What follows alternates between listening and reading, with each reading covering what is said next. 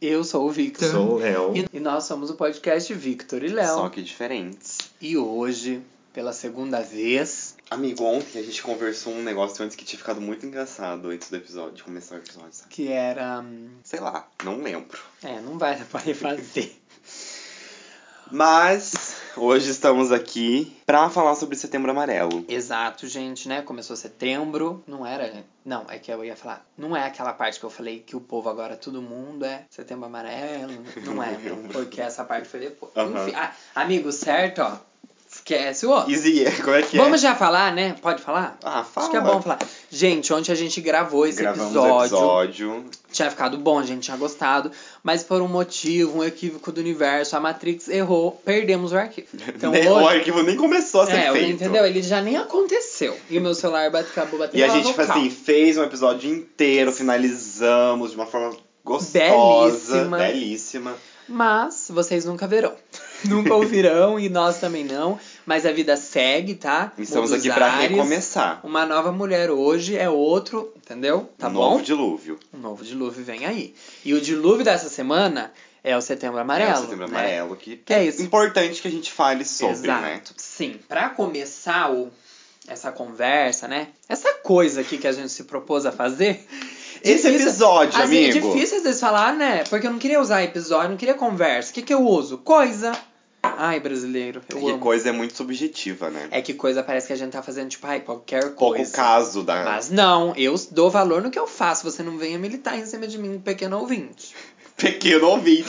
Ai. Nós, pequenos produtores. É, entendeu? Porque se vocês são pequenos, nós também somos, né?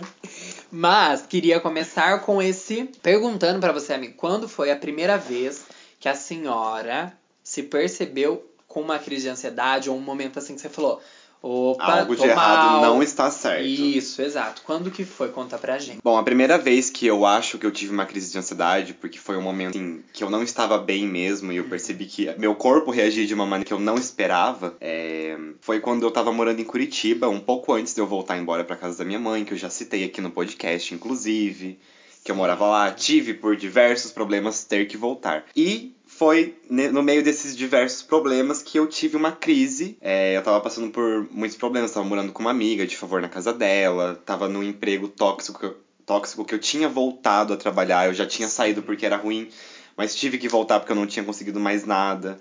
Tava sofrendo por uma pessoa que eu gostava. To, o combo, né? Juntou. Juntou né? o combo e eu já não tava legal mesmo. E a gente acabou saindo um dia pra uma festa e depois dessa festa a gente acabou brigando. Eu com essa minha amiga, a gente Vai. teve uma briga muito séria e foi um jogando coisas na cara do outro. A gente teve essa briga e eu fui embora sozinho pra casa. E eu morava, como eu morava com ela, né? Uma hora ou outra eu ia acabar revendo ela naquele mesmo dia. Que já é outro processo. Exato. Só que eu acabei nunca voltando pra casa. Nossa, amigo, você nunca voltou mesmo? Não, nunca voltei, amigo. Eu no caminho pra casa eu tive um surto assim na rua, eu não conseguia parar de chorar, não conseguia me controlar mesmo, sabe? Eu tava muito nervoso, tava assim meio fora de mim, Uhum. não tava conseguindo me manter ali pra conseguir fazer alguma coisa sem, sem que fosse sair do lugar, sabe? Eu tava Nossa, parado, mas- estagnado num, sei lá, numa rua qualquer, até de- demorar muito tempo pra eu conseguir me recuperar, sabe? E Situação, né?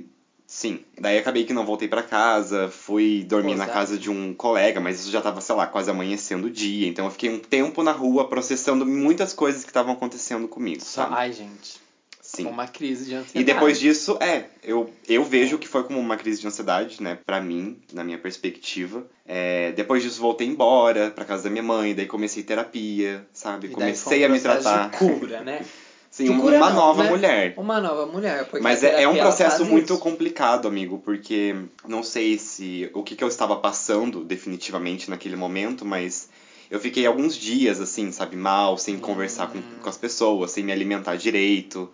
Então eu acho Ainda que processando. é ainda processando certo, aquela né? crise que eu tive, que eu não, não sei explicar de fato Entendi. se foi uma crise de ansiedade. Então, tem uma coisa que eu queria até falar, que tem tipos de crise, né? De Sim, ansiedade exato. também. Tem pessoa que De- tem dor no peito, tem pessoa que não consegue fazer nada. Então é bom ressaltar que às Sim. vezes a pessoa pode estar tendo e não sabe não que é uma percebe, crise, né? exato. Acha, ah, sei lá, normal, tô nervoso, mas. Sim, porque não faz, né, não tem aquele acompanhamento, não sabe, não Sim. trata do emocional. Exato. É, eu tive muitas experiências assim com colegas e amigos meus próximos lá em Curitiba mesmo, que isso tinham depressão.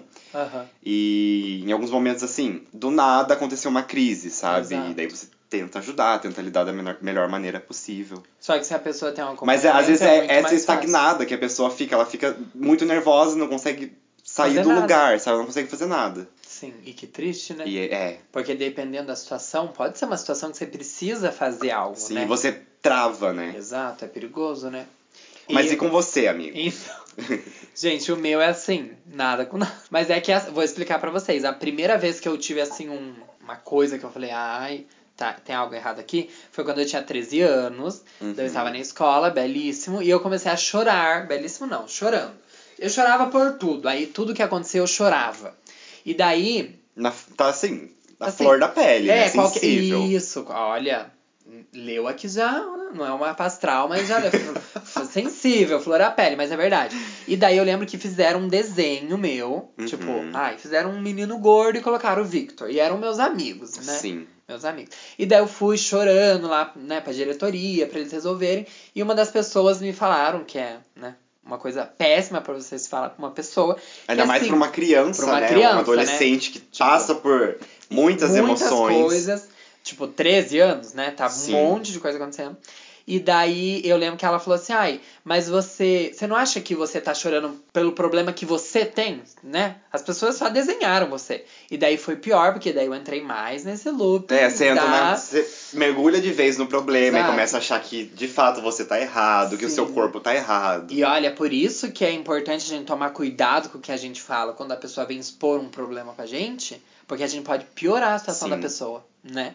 Mas, é, olhando agora, eu entendo que era um reflexo de, tipo, de um processo que o meu pai tinha recebido uma herança, né? Que ele construiu a nossa casa. Uhum. E eu tinha idealizado uma ideia dessa herança, que eu ia ser a Paris Hilton. Porque assim, a sua vida ia mudar. Sei lá por quê, não sei de onde que eu tirei isso, porque não era algo que os meus pais falavam, né? Nunca, tipo, meu pai Ah, mas eu acho que é, a gente cria, né, na nossa Sim, cabeça. coisa de criança, né? E daí, como eu não sabia resolver e eu tive aquela. cre- né? Eu achei que era melhor. Eu não achei que era melhor nada, na verdade. Meu corpo reagiu de uma forma que eu estava super sensível e chorava por tudo. Uhum. E... É porque lógico que a gente não quer chorar na frente dos É outros, lo- né? Ai, tipo, é meio óbvio, né? Que ninguém quer Sim. ser tão vulnerável assim. Mas eu lembro que eu fui na psicóloga, e daí é um ponto aqui pra você, pai ou mãe que está nos ouvindo, que eu acho que são pouquíssimos. Mas, assim, se você tem uma amiga que é mãe, uma irmã que você tem mais proximidade, alerte sobre isso. Que é assim, eu fui na psicóloga, e a psicóloga deu a brilhante ideia pra minha família de me dar uma mesada pra que eu conseguisse é, aprender a lidar com o dinheiro. Tava me educando ali. Administra... É uma educação financeira. Isso, entendeu? Pra eu entender que Porque né, já que era esse tudo. o problema que você estava Sim. tendo, né? Eu achei uma ótima ideia. E daí a minha mãe, tipo assim, achou um absurdo, porque ela não tinha condição de pagar a, a mesada, então ela achou um absurdo ela, a, a psicóloga propor isso. Mas ela, tipo assim, cortou o meu tratamento. Então nunca mais fui na psicóloga. Uma sessão, Uma se- não resolveu nada. lógico. Aí eu lembro, amigo, que eu comecei, eu cho tava chorando, chorando, chorando. Aí eu inventava as coisas, eu falava, ah, eu tô mal porque eu queria um celular, tô mal porque eu queria um relógio. E daí, tipo, uma vez a Camila falou assim, Vitor, mas você tá mal por quê? Daí eu falei, ah, porque eu quero um relógio. Ela falou assim, mas você me falou que era um celular. E daí eles que não que percebiam. quer, tipo né? assim, eles não percebiam que eu não sabia o que eu queria. Nem Uhum. era um celular, não era nem um relógio, era ir no psicólogo pra resolver. Pra descobrir o que de fato Sim. eu quero.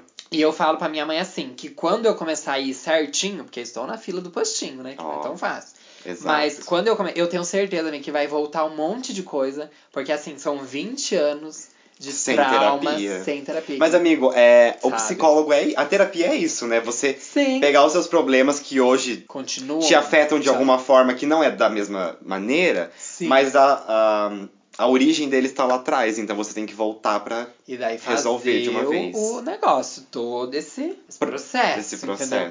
Uma outra coisa que eu, assim, que eu tomei como verdade pra mim, mas, né, qualquer pessoa pode discordar.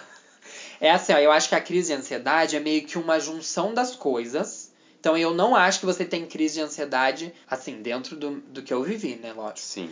É, eu nunca tive uma crise de ansiedade porque o meu computador travou. Tudo bem meu computador travar. Mas se o meu computador travar, aí eu tenho uma quebra da expectativa, aí uma morte na família, aí várias coisas, eu sei que o final vai ser uma Sim. crise porque eu não tô conseguindo lidar com os. É, eu acho que que, tá até é, é isso que eu falo, amigo. O momento da crise não é, ai, porque quebrou a caneta. Exato. É porque milhões de coisas aconteceram e quebrou a caneta. E daí sempre acontece no menos pior. Aham. Quebrar a caneta, que você podia E jogar daí, a às caneta vezes, fora. exato, e daí Mas a pessoa. não consegue. a- as pessoas ao seu redor acabam te julgando porque acham Ai, que ah, não é um problema só tão quebrou sério. a caneta. Mas assim, tem milhões de coisas Tá. acontecendo antes Sim. disso. E é triste. Triste, triste, triste. E uma questão assim, trazendo assim do pessoal, hein? Tá. É, pra mim, tem um, um rolê também com grandes mudanças. Então, assim, quando eu sofro um baque muito grande, de uma grande mudança na minha vida, eu sei que vai dar ruim. Uhum. Mas assim, mudanças negativas. Mudanças não negativas. Por exemplo, fui embora pra Sorocaba. Não era uma coisa negativa, mas eu tava saindo, né, do conforto Sim. da minha casa, tava longe dos pais, morando com o irmão e tudo mais, e tudo aqueles problemas. E daí teve o rolê da faculdade, daí teve. E daí eu fiquei, tipo assim, três meses depressivo. E tinha dias que eu não conseguia sair da cama. Então eu Uhum. percebi, eu falei, olha, Alguma eu coisa tá errada que sair aqui. daqui, entendeu? É ruim voltar pra casa dos pais? É. É ruim. Mas pior se eu ficar aqui. Então, voltei, né? E... A gente tem que ter esse senso, né? De E ver até onde né, a gente aguenta. Se a gente não Exato. aguenta mais, pede ajuda. Exato. E às vezes a gente não quer pedir ajuda, né? Não. E também, às vezes, você não tem nem pra quem pedir ajuda. Também tem isso. Sim. É claro que Depende da dentro relação. da sua cabeça, né? Sempre vai ter alguém pra te ajudar. Só que às vezes o problema tá tão ali. Porque você não vê pra quem pedir ajuda, Exato. né? Por isso que eu Porque acho às que vezes é a sua importante- relação, talvez com sua família, não seja tão boa, ou Exato. com seus amigos, você não conte tudo. Exato, por isso que é importante se alguém, tipo, você se abriu com alguém da sua família e essa pessoa se desfez da sua dor ou não ajudou, não, te, não conseguiu te ajudar, não ache que você não tem um problema. Na verdade, o problema é a outra pessoa não É. saber resolver. Então você procure ajuda em outro lugar, conta pra um professor, conta pra um amigo, sabe? Conversa. Difícil, né? Não é tão fácil. Ai, tem um depressão, vou sair falando pra todo mundo que Não, eu tenho depressão e preciso de ajuda. Mas tem o senso de valorização à vida, tem várias pessoas que estão Existem dispostas pessoas especializadas pra te ajudar, Exato. né? Então não é. Porque é difícil lidar com uma pessoa, por exemplo, pensamentos suicidas. A gente não sabe, né? Sim. Eu, como amigo, já tive momentos que eu não sabia resolver. Que eu falei assim, olha, Não, você Eu- sai da nossa. entendeu? Como é que fala? Da nossa alçada. Alçada. Sabe? isso Porque não, é, não tem mais o que fazer. é- Sim, exato. E, é- e primeiro, que a gente não, não sabe, porque não, né? A gente não faz cursinho pra saber como lidar com A gente não é, por suicidas. exemplo, na escola, a gente não tratou sobre isso. Pra Exato, como que lidar com uma pessoa que tá com uma crise de ansiedade, uma Como que crise de pânico. Exato. Aí o que, que eu faço? Que é uma dica. Não faça nada além de estar com a pessoa, né? Pra mim, na minha cabeça é isso. Então, se eu não sei falar nada que vai ajudar a pessoa, eu também não vou falar nada que vai piorar a situação Ou deixa só dela. a pessoa falar. Exato, fica ali só ouvindo, que é um processo muito importante, que é você só ouvir a pessoa. Sim. A pessoa sabe o que ela tá falando e a gente tem que aprender a só ouvir. É, porque aquele negócio, a dor do outro não é a minha e vice-versa. Sim, exatamente. E é difícil entender isso, né? Às vezes. Bastante. Você fica tipo, nossa, mas você tá triste por isso. Uhum. Mas não, não é aí. Não é aí que você tem que ir. Eu vou entrar numa questão aqui agora, que é. Eu vejo como um gatilho, muitas vezes, e eu tenho certeza que é, na verdade, a escola. O ambiente escolar. Sim, amigo. Ele é um, um ambiente, assim, engatilhador, sabe? Onde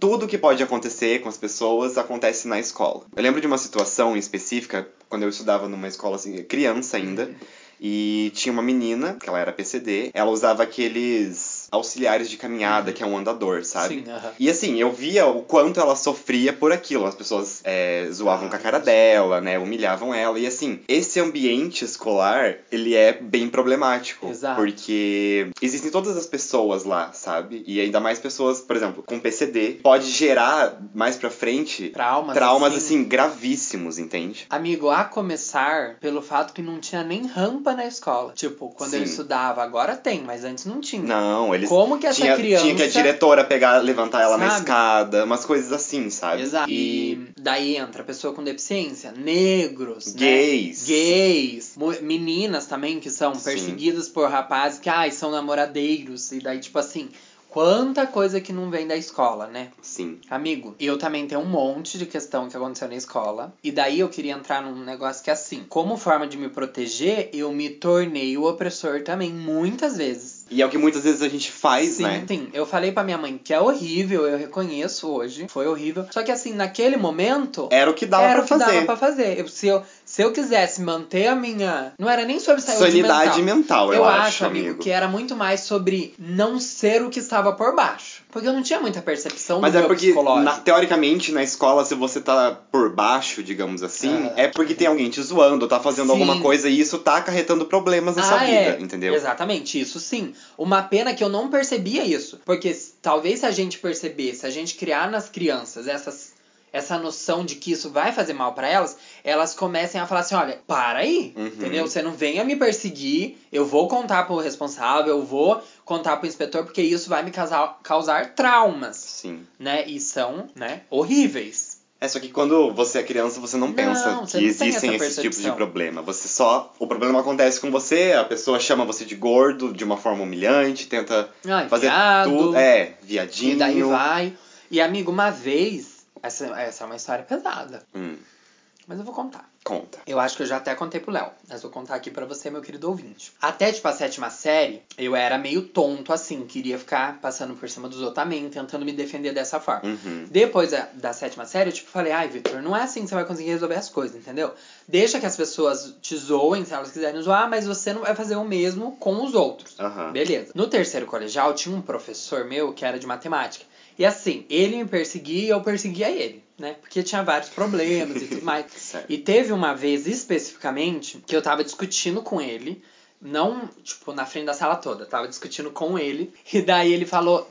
Porque ele não tinha ensinado alguma matéria do jeito que era pra ser ensinado, dentro da minha cabeça. E eu tinha razão, tá? Dessa parte eu tinha razão. Porque ele humilhava muitos alunos que eram mais pobres, tinham várias questões. Sim. E daí eu falei, comecei a discutir com ele, e daí ele falou assim pra minha amiga, viu, é, Eduarda, avise o seu amigo que quem faz isso é bicha. E ele saiu. E daí eu fiquei mudo, porque eu não sabia como responder. E hoje eu fico pensando É que são coisas assim, que a gente não espera de alguém que é superior a gente, Não, sabe? gente, tipo- Que tá ali pra ensinar. como que você tá resumindo, tipo, uma discussão de uma coisa que não tem nada a ver com sexualidade, a sexualidade de uma pessoa. Pô, E tornando isso um problema. É, entendeu? E, Tipo, entende? ah, você faz isso porque você é bicha. Ah, tá. E se Então. você fosse, você não faria. É, então homens héteros não tem nenhum problema, não discutem nada, né? É um Uhum. mundo perfeito. Tipo, é muito problemático. E daí eu fico pensando assim: os alunos não são é, emocionalmente capazes, mas os professores também não são. Muito menos, amigo. eu acho que até menos, pensando E- bem. Agora, já pra dar um link aqui nessa Sim. conversa que a gente tá tendo, eu fui atrás de um professor, de um conhecido meu, Uhum. que é o Lucas, e ele é professor de escola pública. E eu quis trazer algumas questões pra saber a visão dele quanto professor, quanto educador, é, dentro do ambiente escolar. Pra trazer essa conversa. E assim, eu vou colocar aqui agora pra vocês a conversa que a gente teve, é muito interessante. A gente conversou sobre várias questões dentro do ambiente escolar e também o Setembro Amarelo, é claro. Eu queria saber a sua visão quanto professor. Você dá aula numa escola pública é, estadual? Como que é? Sim. Estadual. Eu faço parte da rede pública estadual. Ah, ok. Então, eu queria saber se. Qual é a sua visão do trabalho de um psicopedagogo dentro da, de uma escola estadual, sabe? De uma escola pública estadual.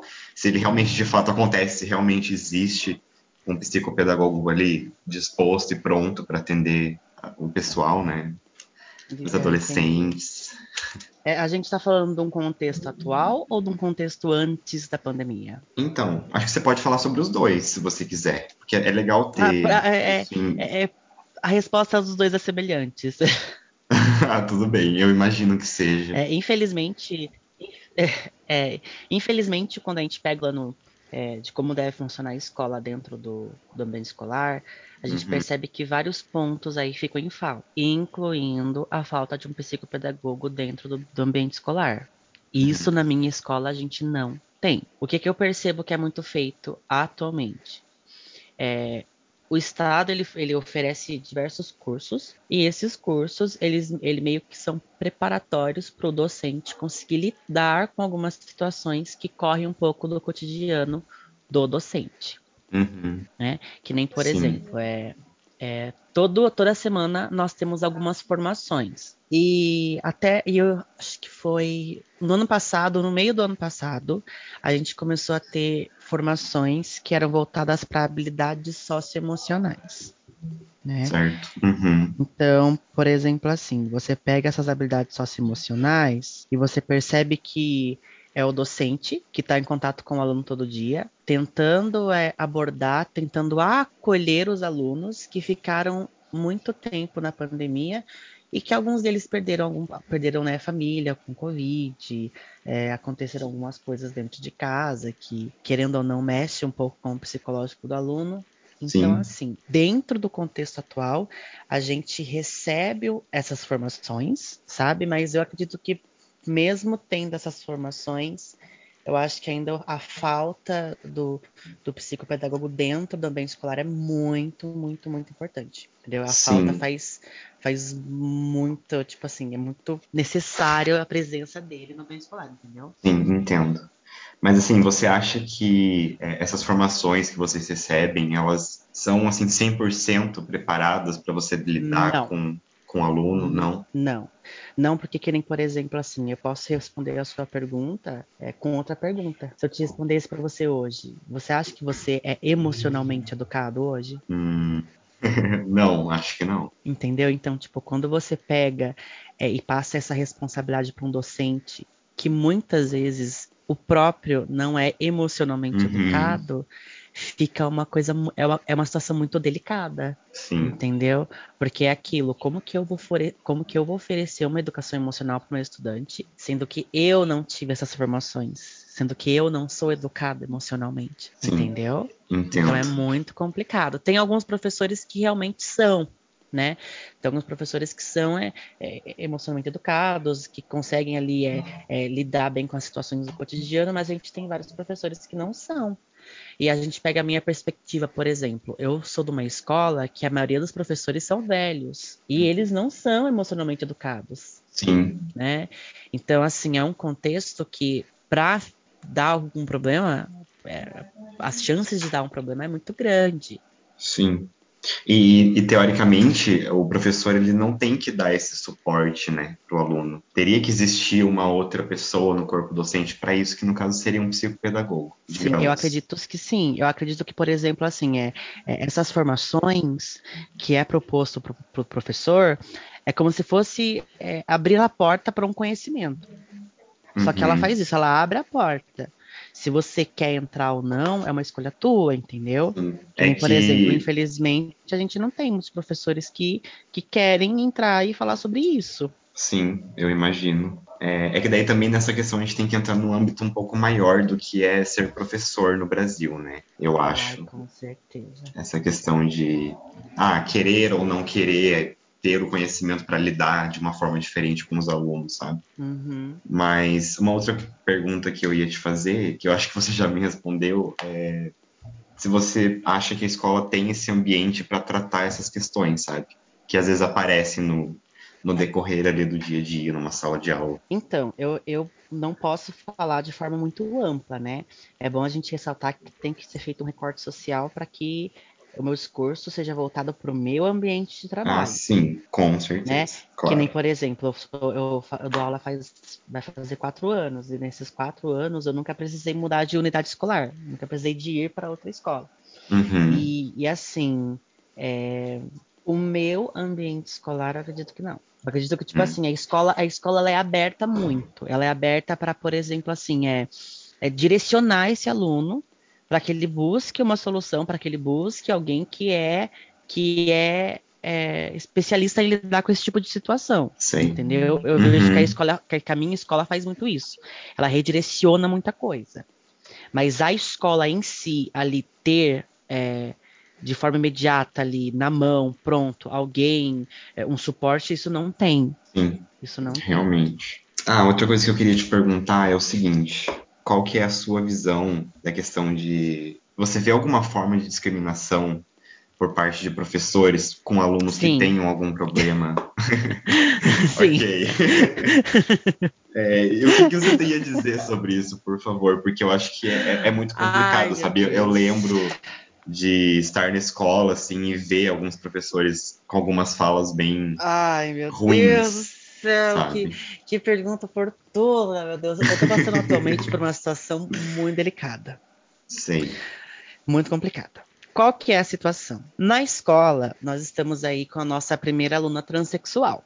E é o seguinte, é, infelizmente, é, eu moro num, numa sociedade, numa, numa cultura aqui, que é uma cultura extremamente é, machista, é, extremamente tradicionalista. Uhum. Então, tudo que foge disso é muito mal visto. Sim. Aí fica a questão, mas é mal visto por quem? E, infelizmente, a resposta que eu posso dar para isso é que ela é mal vista por pessoas que estão à frente das coisas, entendeu? Sim. Pessoas que são, que são mais velhas, pessoas que são formadoras, no caso, Uhum. são professores. Formadoras né? de opiniões, às vezes. Né? Exatamente, exatamente, né? É, dentro desses três anos, eu, eu já presenciei muitas falas extremamente, tipo assim, preconceituosas, que eu não esperaria ouvir de um educador.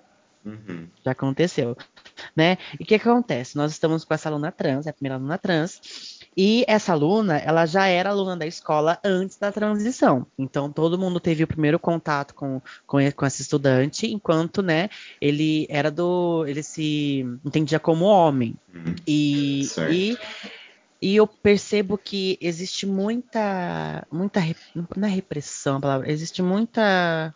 não sei se é medo, é resistência. Existe muita resistência dessas, das pessoas que já conheciam essa aluna antes de aceitá-la agora da forma como ela é.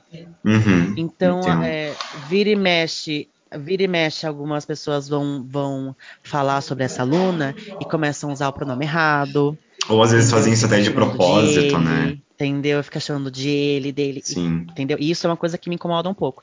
Tanto que é, sempre que eu vejo isso acontecer, eu falo: olha, não é isso mais. Uhum. Não é esse pronome mais, o nome não é esse mais.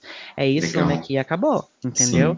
É, e, e eu tenho. Eu acho que, não sei, eu tenho paciência de lidar com esse tipo de situação, porque eu sou assim, eu percebo que é um discurso totalmente preconceituoso, é um discurso totalmente retrógrado, mas eu, a, a- como eu posso dizer, eu tato para entender, bom, essa pessoa, ela tá vindo de um contexto, de uma cultura que ela é muito antiga, é, é, Uhum. muitas vezes ela não tem, ela não tem essa informação, então ela não sabe.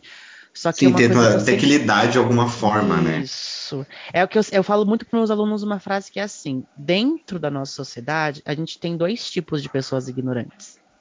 A gente tem, a gente tem as pessoas que não têm a informação, que não têm Uhum. acesso à informação, que não sabem onde procurar a informação.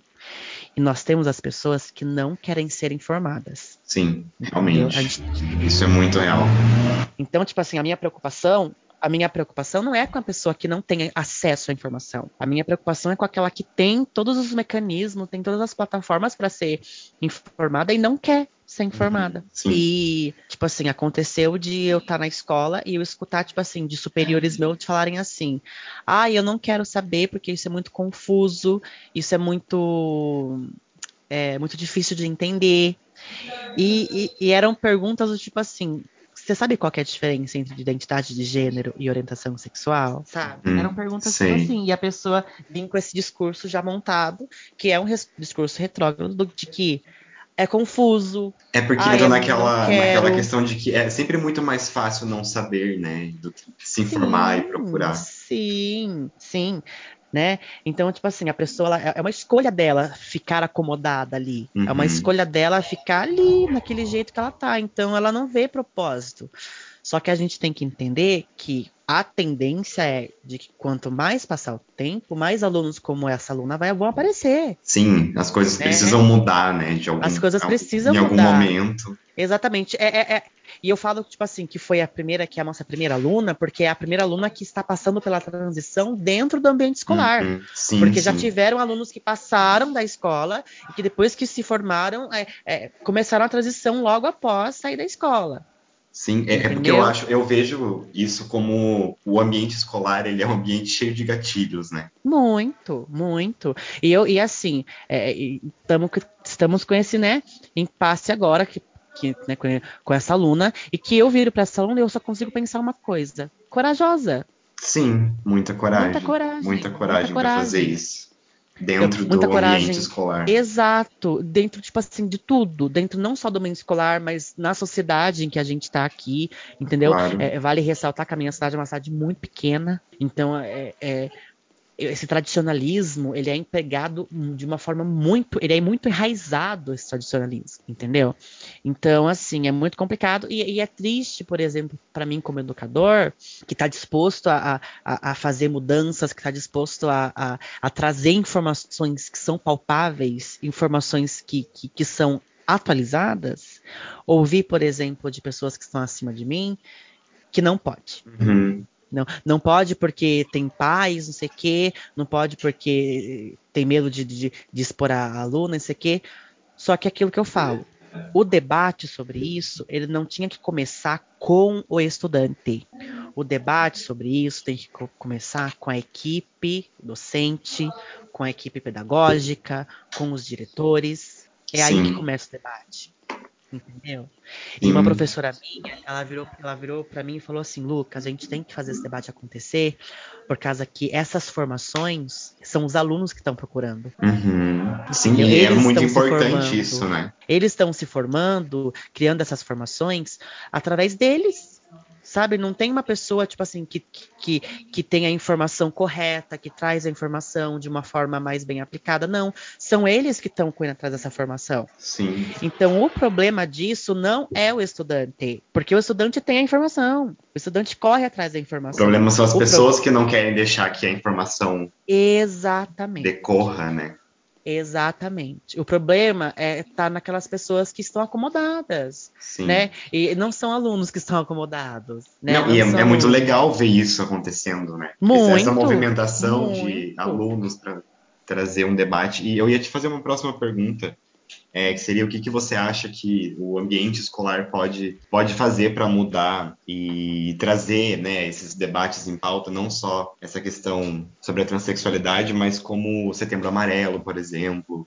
Uhum. E, mas você já me respondeu, né? Que é isso, é fazer esses debates de fato acontecerem dentro do ambiente escolar. É, eu acho que eu acho que hoje, assim, é, como educador, eu acho que a gente tem que entender que o nosso estudante ele precisa de um espaço para falar a gente precisa ouvir o estudante, entendeu? Uhum. A gente é, é, precisa é, dar um espaço para ele é, simplesmente se expressar, para ele falar o que ele acha, para ele realmente conversar com o educador, né? E assim, é, os estudantes ter essa troca, né, que às vezes é muito difícil isso. de acontecer. Isso. Exatamente. O estudante quer isso. Ele quer conversar, ele quer tipo, debater. Só que, querendo ou não, é, muitas vezes, de forma até inconsciente, esse estudante ele, ele, ele pode ser brecado, ele uhum. pode ser uhum. parado, né? Sim. Ele pode ser. ser é, a gente trabalha para pegar e desenvolver o senso crítico do nosso aluno, mas quando ele aplica esse senso crítico, a gente fala, não, calma aí. Então, Sim. assim, é. Vai meio é, contraditório ao que, né, teoricamente, é dito para os professores fazerem. Muito, muito, né? E que nem, por exemplo, assim, como professor, a gente também tem que. Eu tenho que também falar o, o o que vem pra gente, né?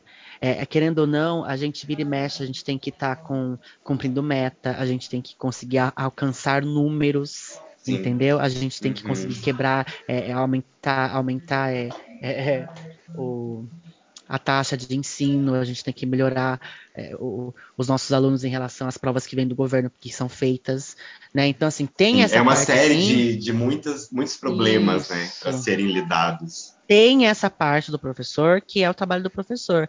Só que eu acredito que esse trabalho, ele conseguiria acontecer de forma mais natural se alguns assuntos fossem comentados, debatidos, se o aluno fosse mais ouvido, né? Então, Sim. assim, infelizmente, é, alguns comentários acontecem e muito, muito, preconce muito preconceituosos, inclusive. E, eu, e aí fica a pergunta: será que estão realmente educados emocionalmente? É, acho que não a maioria das pessoas, né? É, principalmente agora nesse contexto que a gente está vivendo, acho que é complicado. Sim, sim. É, que nem, por exemplo, é, agora que a gente tá, vai, vai, entrar no setembro amarelo, né? Eu Sim. acho que tem que falar assim, que deixar claro que ninguém tá sozinho. É, deixar claro que não importa de onde você é, de, de que lugar você vem, vai ter alguém disposto a te ajudar. Inclusive, nós temos aí algumas ferramentas que são gratuitas, como por exemplo o CVV, né? Uhum, o CVV sim. que é o Centro de Valorização da Vida, que você pode ligar a qualquer momento para eles, que eles têm lá os atendentes que fazem aí esse trabalho imediato, né? Que fazem aí esse, esse acolhimento imediato. sim, sim.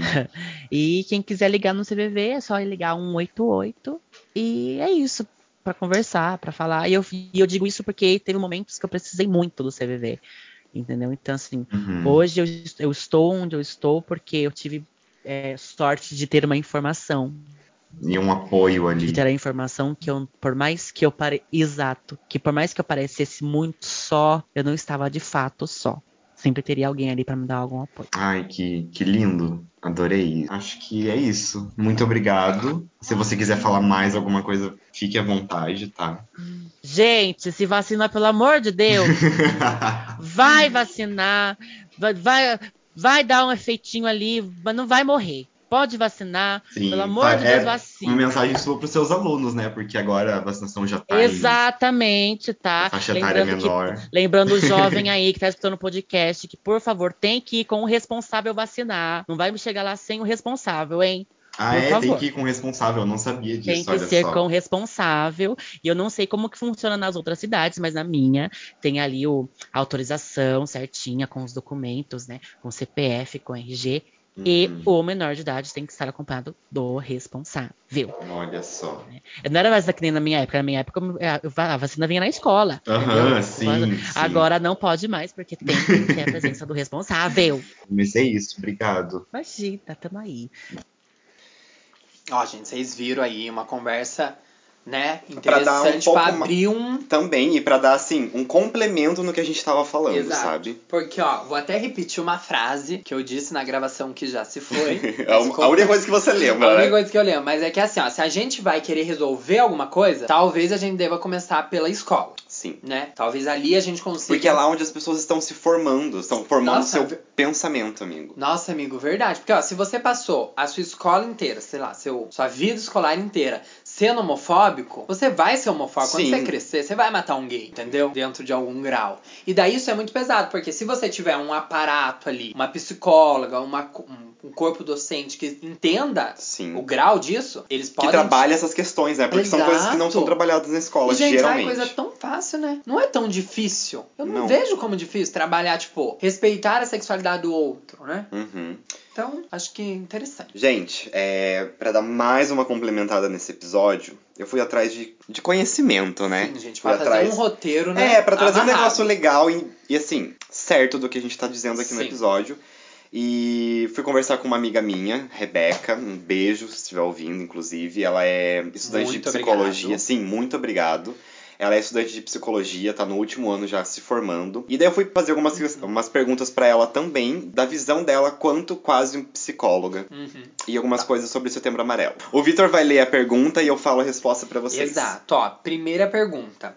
Enquanto estudante de psicologia quase formada, o quanto você indica terapia psicológica para quem sofre de algum distúrbio mental? Talvez seja óbvio que você indique de primeira, mas por que você acha que mesmo assim as pessoas não procuram ajuda com a terapia? De 0 a 10, é óbvio que a minha indicação é 10. E principalmente em conjunto com um psiquiatra. Quando uma pessoa tem um problema de distúrbio mental mais grave, é muito importante ter o acompanhamento de um psiquiatra. É um tratamento bem mais eficiente. Porque, por exemplo, algumas pessoas vão ao psiquiatra e não veem alguma melhora. Geralmente vão só para buscar o remédio. Hoje a terapia tem sido mais procurada, mas ela ainda é tabu. Porque, querendo ou não, as pessoas lembram de uma época ruim da psiquiatria, dos hospi- hospitais psiquiátricos, como algo frequentado por pessoas loucas. E infelizmente as pessoas continuam com esse pensamento retrógrado. E para finalizar essa pergunta, eu indico a terapia não só para pessoas com distúrbios mentais graves, mas também para qualquer pessoa do mundo. Se você é um ser humano, vai. Porque nós tratamos a respeito não só de problemas graves, mas também do nosso pessoal, nosso autoconhecimento,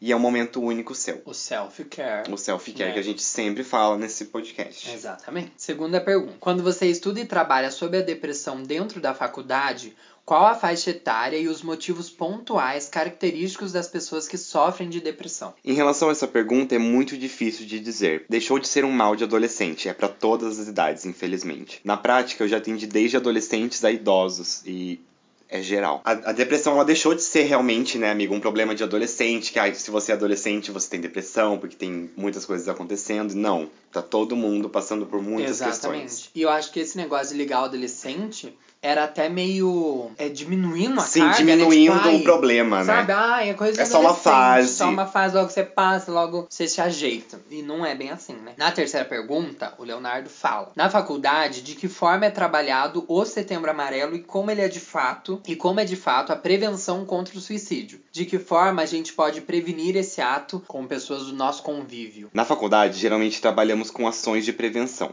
Falar sobre o assunto, mostrar para as pessoas o que de fato existe ajuda.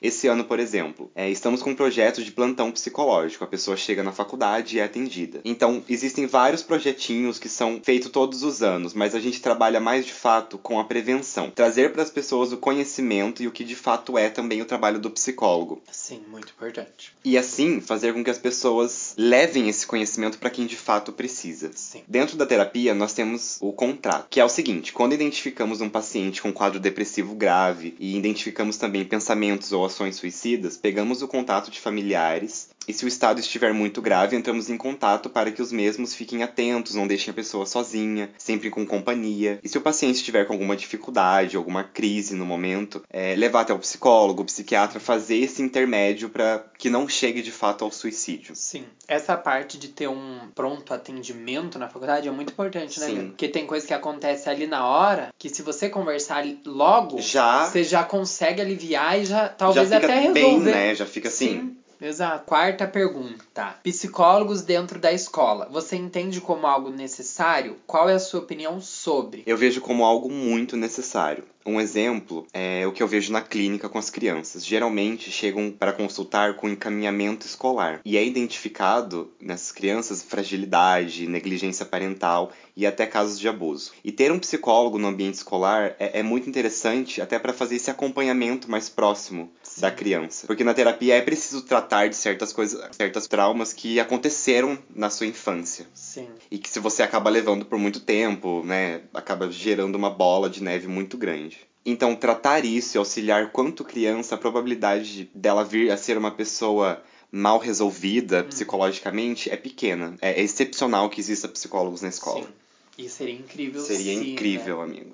É assim, é uma utopia Né? que Exato. eu Até espero que um dia aconteça, sabe? Sim, porque daí até a questão financeira Deixa de ser um terra. problema, né? Exato, exatamente. Questão 5. Você acha que a escola deveria tratar mais sobre esses assuntos como Setembro Amarelo, por exemplo? Se sim, de que forma você acha que isso poderia ocorrer? Sim, geralmente as faculdades fazem muitas ações na escola. Eu digo pela minha turma mesmo. Sempre pensamos nas, cri... pensamos nas crianças e a importância que isso tem. É como eu citei, é muito necessário que as crianças entendam que existe um apoio, que elas não estão sozinhas. Que quando virem a ficar adultas sejam mais empáticas e que não digam que depressão é frescura ou mimimi. Exato. Até porque a criança não tem muita noção, né, amigo? Não. Então, ter ali um, uma psicóloga, um psiquiatra que ajude a criança a entender que aquilo, né? É que às vezes a criança também acaba é, refletindo o que ela vê em casa, Exato. a opinião dos pais Sim, sobre é triste, inúmeras né? questões. Última pergunta para fechar com.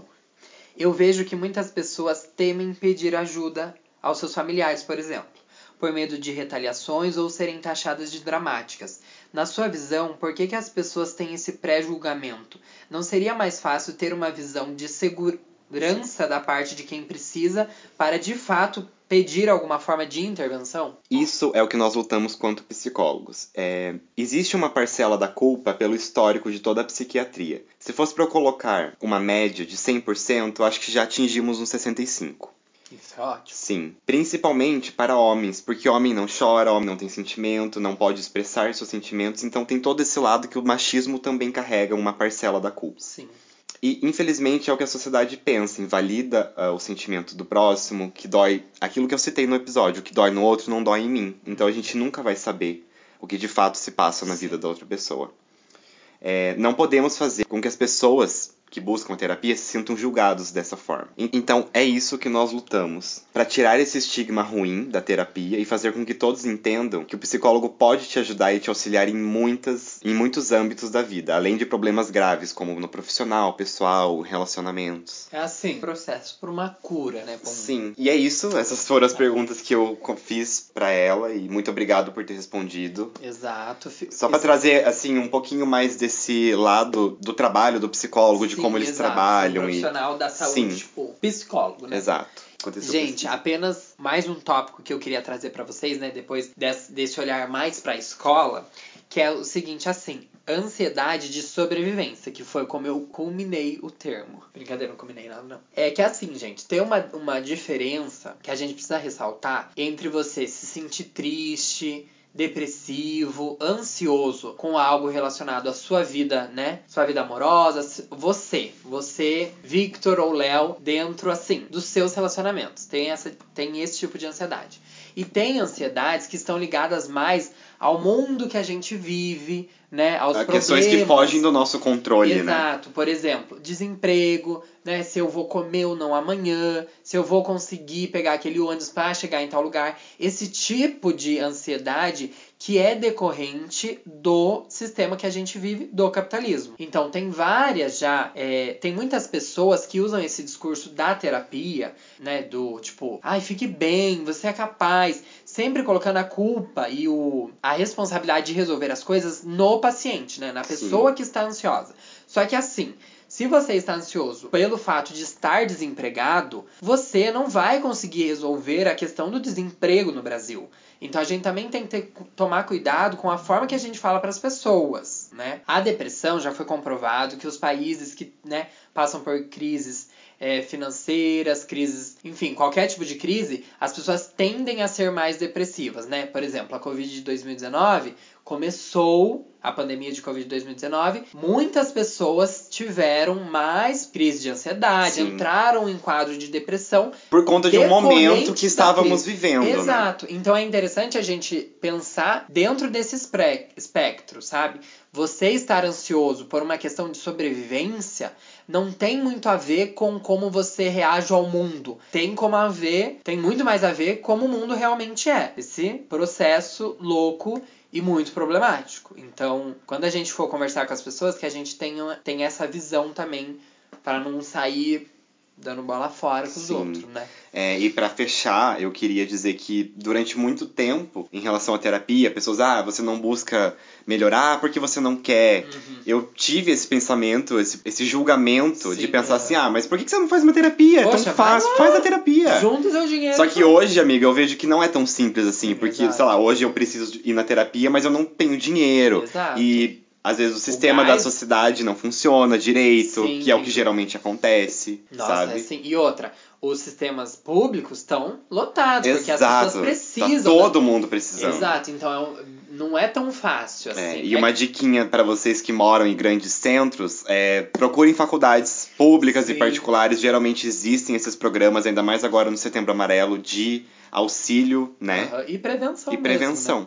E outra coisa, se você não tem condição, se você não mora num grande centro, você também pode procurar formas a sua dor e outras formas de terapia, né? Porque Sim. conforme você vai fazendo terapia, você vai perceber que tem coisas que são terapêuticas pra você. Então, talvez cozinhar seja um processo terapêutico pra você. Uhum. E você descobrindo isso, você pode aprender a lidar com as suas Sim, na emoções. terapia geralmente você descobre coisas Exato, dessa forma. Entendeu? Então, tem autoescrita, tem corrida, tem várias coisas que podem te ajudar a aliviar essa tensão que a gente vai criando. Uma yoga, um Exato, negócio. entendeu? Tem vários e é importante a gente procurar sempre manter a saúde mental estabilizada, né? E não negligenciar os nossos sentimentos. Então, e eu espero que vocês tenham gostado, né? Desse desse episódio. roteiro, dessas pessoas que participaram aqui com a gente. Sim, é um episódio importante. Mais uma vez, né? A gente queria trazer essa, essa perspectiva do Setembro Amarelo aqui pro Exato. podcast também. E sim, agradecendo a participação de todo mundo aqui desse episódio. É isso, né? E é Agora isso. vamos para Nossa música. Lucy, querida, é a Gretchen. A Gretchen, mulher cantora. Pois bem, esse é o nosso quadro, é a Gretchen Mulher, a cantora, né? Reclamando da conta d'água. da Có, é o quadro onde a gente fala sobre música, lê um trecho de alguma música, que pode ter ou não a ver com o tema do Nesse episódio. caso, não tem. Não tem. Mas assim, qual que foi, qual foi A que você gente- trouxe hoje? o que eu quis trazer pra esse episódio era assim uma coisa mais tranquila, sem Sim. peso, sem gatilhos, Entendi, entende? Acho interessante. Então a minha escolha de música pra esse episódio foi Mood Ring, da Lorde. da Lorde, o novo álbum que ela lançou aí, Solar Power, né? né? Todo, acho que a maioria das pessoas ouviram, Sim. espero que vocês também tenham ouvido. Vou ler aqui pra vocês. Faz esse favor. Não consigo sentir nada. Continuo olhando para o meu anel do humor. Me diga como estou me sentindo. Flutuando, flutuando. Todas as garotas tristes cantam. Vamos continuar dançando até o anel do humor nos dizer como estamos nos sentindo. Fechamos aqui. Fechamos. Agora eu vou explicar para vocês o porquê que eu trouxe essa música e, no contexto geral, esse álbum da Lorde, ele é uma coisa assim, para você ficar em paz, né? O nome dele é Solar Power, é uma coisa assim, Natureza. natureza, tranquila, vibezinha, sim. E eu quis trazer essa música pelo fato de porque a gente geralmente coloca a nossa expectativa dos sentimentos, de, ah, de como que eu vou me sentir ou não em algo, sabe? Exato. Em algo pré-definido. Isso é, né? Eu acho que é um mal que todo mundo faz, né? Sim, é uma coisa pra gente começar a A repensar. atenção. Exato. A música que eu trouxe hoje é uma música da Lineker com a Gabi Amarantos, que é o seguinte, o nome da música é Amor para Recordar. E a letra, eu achei muito interessante a letra, achei muito bonito o filme, o- né, o clipe todo, Uhum. então eu resolvi trazer hoje aqui pra vocês. Talvez você não lembra mais de mim, talvez você não queira mais lembrar. Mas saiba que eu não te esqueci, prefiro ter amor para recordar. Eu acho muito bonita, né, a letra. Essa composição também é do Jalu. Sim. E assim, Jalu, incrível. Também, se vocês não conhecem, vão conhecer, né? Já trabalho. falamos dele aqui nesse podcast, Sim, muito. E eu trouxe especificamente por causa do clipe mesmo, porque achei muito bonito. O né? clipe A dessa música é incrível, Sim, amigo. a história, né, tipo, é uma. No clipe conta a história, né, de uma cantora que tá no auge da fama e tem uma criança, eu entendi isso, que quando ela engravida, ela volta pro Pará, que é a, a, a cidade, o estado natal dela. E dela vive a vida até que o filho dela cresce, vai pra São Paulo e conhece a Lineker. E é bem bonito o filme, porque fala muito sobre a ancestralidade, sobre essas raízes, né? Que muitas pessoas têm no norte e no nordeste. Uma coisa bem natureza. Sim, é lindo, é um clipe muito bonito e tem a, né, a, eles andando de barco no, Sim, no no Rio Rio Amazonas. Amazonas, que é lindo. E, E pra mostrar também um lado, não é só cantora, mas ela é Exato. artista em Nossa. todos os aspectos, Sim. sabe? e eu não sei, mas talvez é, relembrar to- todos nós que ela é uma pessoa que veio do Pará. Porque a gente tem uma tendência a apagar essas coisas das pessoas depois que elas chegam num patamar. Sim, sabe? amigo, não foi à toa que ela ficou assim anos sem produzir. Esse álbum dela agora que Então. saiu, esse segundo álbum, Imagina, que ela poderia ter fiquei, lançado assim, muito, sabe? Chocado. Depois de, sei lá, 10 anos. É uma Então, coisa meio assim, absurda, sabe? tem aí uns processos, né? E esse, esse o, o clipe, ele foi dirigido pelo João Monteiro, que já dirigiu o Projeto da Urias, da Pablo, também do Jalu. E eu adorei porque ele foi lá no Instagram agradecer né, a oportunidade de gravar com a Gabi Ma- Amarantos e tudo mais. E ele citou uma coisa que era sobre quando ele e o Jalu, quando eles, eles eram pequenos, eles pegavam a câmera que tinha e iam gravar no meio da floresta e iam fazer cli- clipes. E hoje ele tá, né, fazendo um clipe De fato, dessa- produzindo assim, clipes grandiosos, magnitude, né? E eu fiquei muito feliz porque, assim, é aquela coisa. Se esse lugar de depressão, de ansiedade é muito coordenado pelo mundo que a gente vive, né? Por diversas eh, crises, é importante a gente relembrar que a arte, ela tem esse papel de dar esse, sabe, essa esperança, essa... Talvez esse olhar. E eu senti isso. Quando eu vi o clipe, quando eu li isso dele, eu senti assim uma esperança, sabe? Uhum. Talvez pode estar tudo bagunçado agora, mas talvez daqui pra frente a gente consiga melhorar as coisas. E né? alcançar certas coisas, né? Exato. E o álbum, né, que o Léo já comentou, o nome é Por Aqui. E a capa, gente, foi feita pelo Lua Zumbi, que eu já falei aqui dele também. Essa é Que a é um artista dele. incrível. Não, amiga, ela é uma Ai. árvore. Ela é uma árvore. E, amigo, eu achei genial. Genial aquela É capa. muito, é tipo assim, capa de, sabe? Perfeita. Sabe? Perfeita. E daí eu queria falar pra vocês que eu amei Selfie, que é uma música muito boa que o Léo também vai amar. Aí tem a Reda, que é com a Leona e com a Viviane Batidão. E é, Rolha, que eu também achei muito incrível. E assim, gente, só pra citar, eu ainda não ouvi o álbum, mas nesse álbum tem música Elza Soares. Elza Soares. Então, Uma pena que eu não gostou? Ai, amigo, não é a melhor. Mas assim, essa parte agora. É, só vou falar assim. Essas três que eu citei, elas lembram bem, tipo assim, essa Gabi Amarantos que eu conhecia. Sabe? Porque a sei. música com a Lineker, eu acho que puxa mais pro lado da Lineker. Uhum. Na minha visão de Gabi Amarantos. Que talvez eu tenha uma visão meio estereotipada ali. Certo. Mas essas músicas lembram muito, muito 1,99. Que pra mim, assim, é ótimo. Então, né? O Léo, grande fã de Cheia de Charme. Já cantei aqui pra vocês nesse podcast. Claro, vocês viram lá no nosso, nosso episódio de retrospectiva, tem a música inteira. Quase. Quase bateram os direitos autorais. Imagina. Mas assim, né? Espero que vocês também tenham gostado, né? Desses dois álbuns, É, ó. porque- Você consegue dançar, você consegue refletir, você consegue ficar tomando sol na praia, torrando a depressão. E assim, nada de gatilhos pra vocês. Exato, tá? Vamos seguir por essa, Né? esse caminho. Lucy, querida, é a Gretchen. A Gretchen, mulher, cantora. Bom, a minha indicação é. A minha indicação é vai fazer um link com a música que eu trouxe. Pra quem não Coeso. sabe, né? Para quem não sabe, eu tenho outro podcast com uma amiga minha, Eduarda, que já trouxe ela aqui nesse podcast. E o nome é Vinila Discos Falados. A gente fala sobre álbuns de música. A gente mergulha de cabeça mesmo num álbum e fala, num álbum e fala sobre todas as músicas dele. E recentemente a gente fez um episódio da Lorde, de Solar Power, então a minha indicação é que vocês vão me ouvir Tá. falando sobre Solar Power. É, porque essa é a mesma graça. O quê? O Léo, lá no outro podcast, ele só indica esse podcast. Gente, ó, eu vou parar a com isso, Ela já entendeu? tá puta. A Duda, ela quer sair, já, viu? Entendeu? Mas esse eu acho justo porque você não tinha ainda trazido aqui o vinilo. Você comentou sobre É. no episódio do Stop com a Eduardo. Mas assim, também não vou ficar trazendo mais. Já sabem que eu tenho ah, outro é. podcast. E assim, bora, bora consumir, né, gente? Um episódio muito bom, porque daí eles passam faixa por faixa, falam quem Sim. produziu, o que tem, tem guitarra, não tem, e discutem e é muito bom. Ó, Tá. a visão aqui de um, Tá? De um ouvinte. de um ouvinte. Porque eu também produzo, mas eu também ouço. Tá justo, né? É o que Né? eu espero. É o mínimo que eu posso fazer pela comunidade de pequenos. Podcasters. Ó, a minha indicação é Hacks, que é uma série da HBO Max de 2021.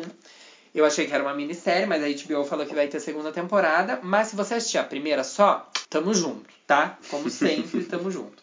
É, mas a história, Hacks, pra quem não sabe, é quando pode ser de hackear as coisas, mas também é quando você é bom numa coisa E você faz aquilo com muita isso, frequência. mas não é né? que você é muito bom. Você é ok, mas como você faz sempre, ficou que você é bom naquilo. Eu fazendo coisa no Photoshop.